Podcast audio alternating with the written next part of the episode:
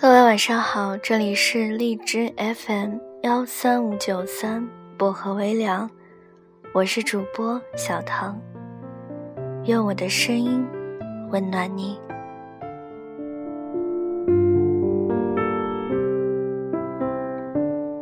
今晚想跟大家分享的这篇文章叫做《别让失去教会你如何爱》。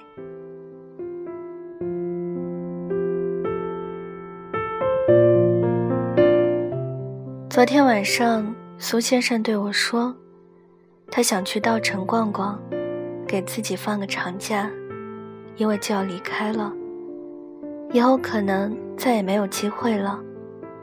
我想起了小五，在离开成都之前，哭着对我说：“和苏先生在一起七年，连成都的巷口都没有认认真真看过。”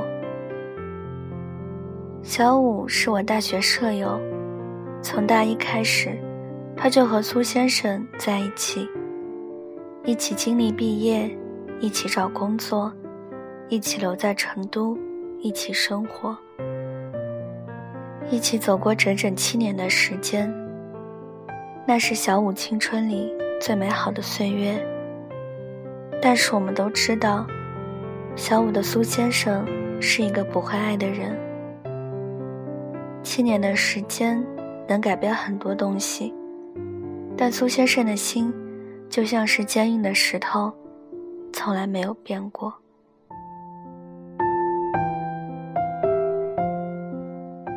他记不住小五不吃葱，会在聚会的时候把撒满了葱花的食物摆在小五面前。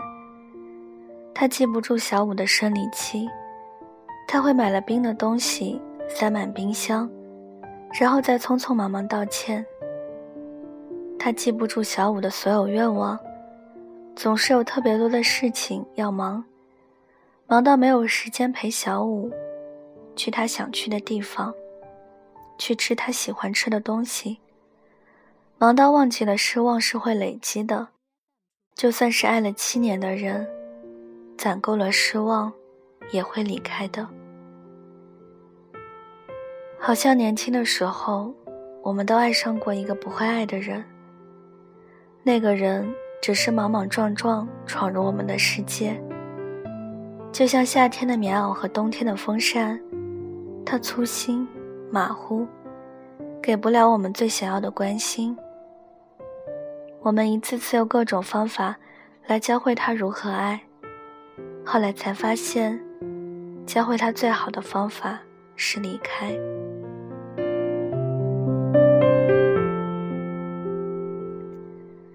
从你的全世界路过刚上映的时候，小五买了票，一个人去看了。回来以后，他对苏先生说：“九月，我们去稻城吧，刚刚好的季节，特别美。”苏先生告诉他：“九月没有假期，等十一再说。”十月，小五对苏先生说。秋天还没有过去呢，去稻城吧，金黄金黄的，特别美。苏先生告诉他，十一长假去那里的人会很多，不如等冬天好了。十二月，小五对苏先生说：“冬天来了，去稻城吧，可能会和秋天的景色不一样。”苏先生回答说：“再等等。”第二年的三月，小五对苏先生说：“稻城的雪该化了吧？去稻城吧，其实不远的。”这次小五没等苏先生，自己去了。从稻城回到成都之后，小五辞了工作，买了张回老家的机票，然后离开了成都，也离开了苏先生。张嘉佳在书里写道。故事的开始总是这样，恰逢其会，猝不及防。故事的结局总是这样，花开两朵，天各一方。没有了小五，苏先生留在成都也就失去了意义，要离开了，他才终于发现，他甚至没有好好看看这座生活了七年的城市。他决定起身去小五常提到的稻城看看，可是那个离开的人，却再也不会回来了。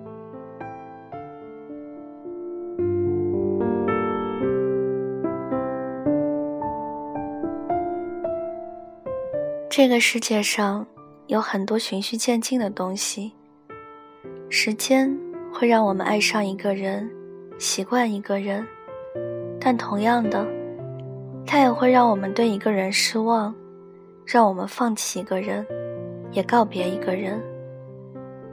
喜欢会累积成爱，可是失望也会一点点把爱情消耗殆尽。面对一个不会爱的人，故事的结局只有一种，那就是我们会不可避免地回到起点，像最开始那样，把他变成陌生的人。一直特别喜欢《单身男女》这部电影，是因为我觉得张生然和陈子欣之间的爱情，是爱与被爱最好的方式，因为一份成熟的爱情。是他爱你的方式，刚刚好，是你所需要的。我们谁都不想做爱情里的老师，而只是想要一份知冷知热、彼此轻松的爱情。要在一起生活一辈子的人，我希望他知道我所有的喜好，我了解他全部的喜怒哀乐。我希望我们在一起的时候。能惊喜不断，而不是失望连连。我希望相爱是彼此心满意足的样子，而不是我想要的他都给不了，他想要的我都不知道。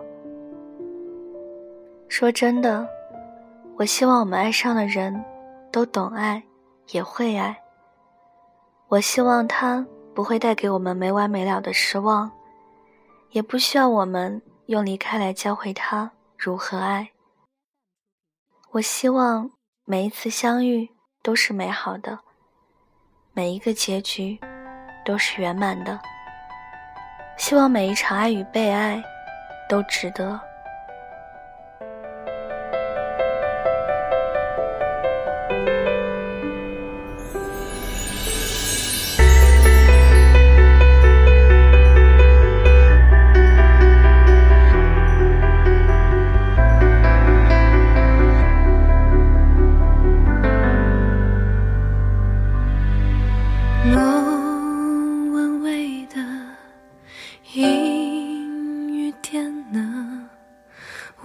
唱着歌，你是否心疼？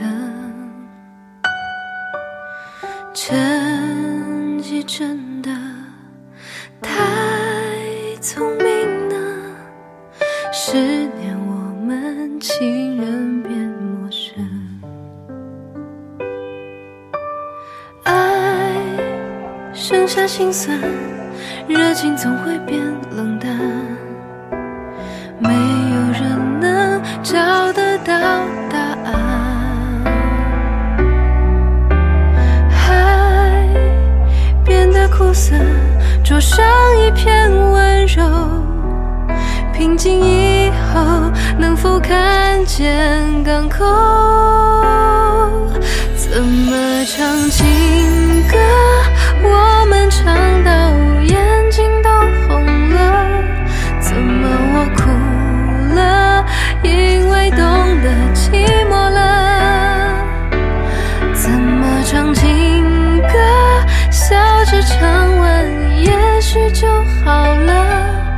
至少我记得那些美好的。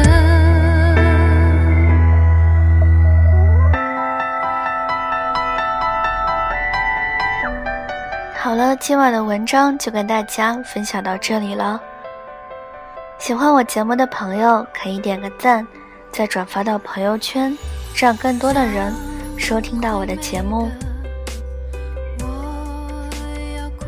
想要原文和背景的朋友可以关注我的新浪微博“音色薄荷糖”。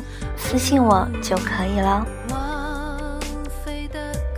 感谢各位的收听，我们下期节目再见，祝各位晚安，好梦。